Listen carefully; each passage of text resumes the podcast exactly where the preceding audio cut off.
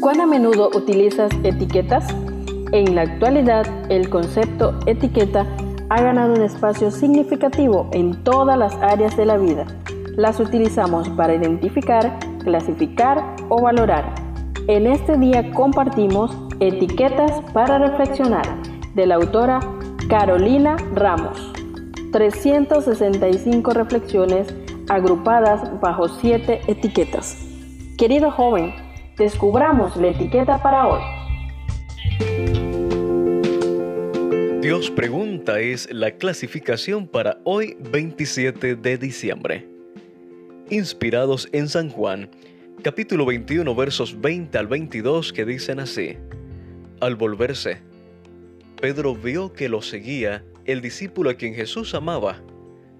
Al verlo, Pedro preguntó, Señor, ¿y este qué? Si quiero que él permanezca vivo hasta que yo vuelva, ¿a ti qué? Tú sígueme nomás. San Juan, capítulo 21, versos 20 al 22. Compartimos la reflexión titulada ¿A ti qué? Esta es la última pregunta de Jesús registrada mientras estuvo en la tierra como hombre. Pedro acababa de recibir la orden de alimentar y cuidar a las ovejas. Acababa de renovar su pacto con el Maestro, pero seguía siendo humano. Por alguna razón, estamos acostumbrados a compararnos con los demás o a sentir curiosidad o envidia por sus vidas, a querer estar al tanto aunque esa información no siempre sea de nuestra incumbencia. No sabemos verdaderamente con qué intención Pedro preguntó esto, pero aunque fue firme en la indicación de redireccionar el rumbo de la conversación, Jesús confirmó una vez más su llamado personal y único. Está terminando un año, querido joven. La primera pregunta que Dios nos hace en la Biblia es, ¿dónde estás tú? La última que encontramos en los Evangelios de forma parafraseada es, ¿me seguirías tú? Es deber de cada uno seguir a Cristo, sin la ansiedad indebida por la tarea asignada a otros. Es el futuro de Juan, tanto como el de Pedro, estaba en las manos de su Señor.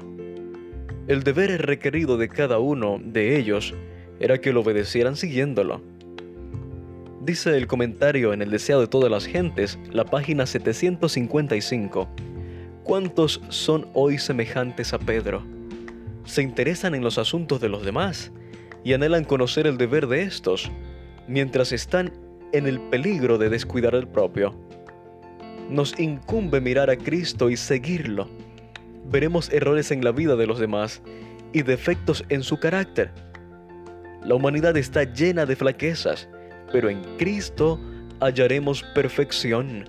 Contemplándolo, llegaremos a ser transformados.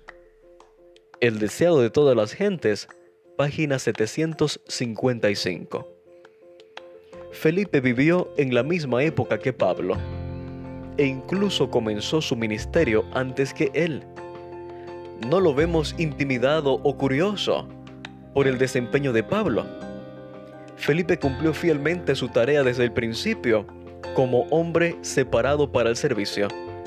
Predicó a muchas personas que se bautizaron, pero también predicó a uno solo y lo bautizó. Predicó en un camino desierto y en grandes ciudades.